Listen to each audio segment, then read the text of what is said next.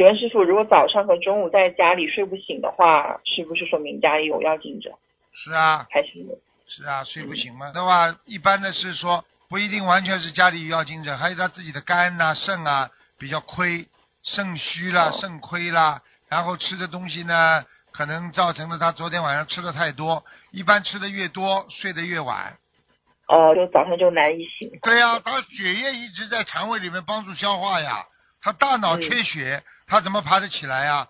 大脑缺血，大脑里边没有精神了呀，血上不来了呀，供血不足，所以大脑疲倦，人就眼睛没神呀，嘴巴无力呀，浑身酸痛了。大脑机构一酸痛越无力的话，浑身是不是神经都松了？松了之后，人就浑身觉得无力啊，这还不懂啊？